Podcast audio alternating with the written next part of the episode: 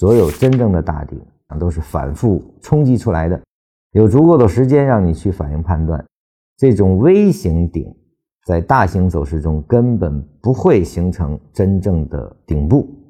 趋势一旦形成之后，这种共识很难因一天的调整所打断啊。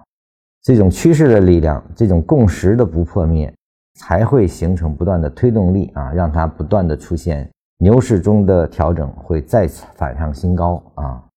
那么，希望一根阴线就打下来的，就完成了整个的逆转的这个在单边的上升中啊，这种大牛市中是几乎不可出现的啊。那么，禅师说的是这种现象，但如果你去理解市场的成因。市场是如何产生了更高的价格？你这块如果能理解清楚的话，那么你就能理解这种现象是如何发生的了。本质是什么？本质就是市场的每一个价格是靠市场的合力所形成。当天的那个下跌只是某一因素、短暂因素的影响所形成的短线共识啊所导致的，但是在长期的这种共识的思维惯性下。还是可以被快速扭转的，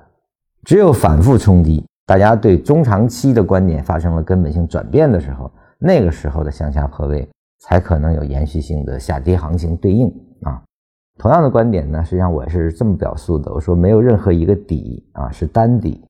尤其是底部，底部一般都会是复合底啊，不断的冲击，不断的冲击形成，不断的形成这种共识的转换啊。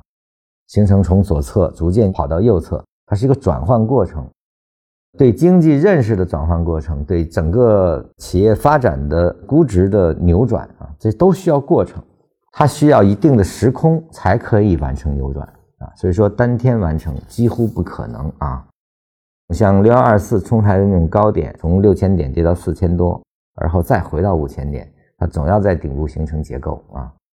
而后才有了从五千五百点啊。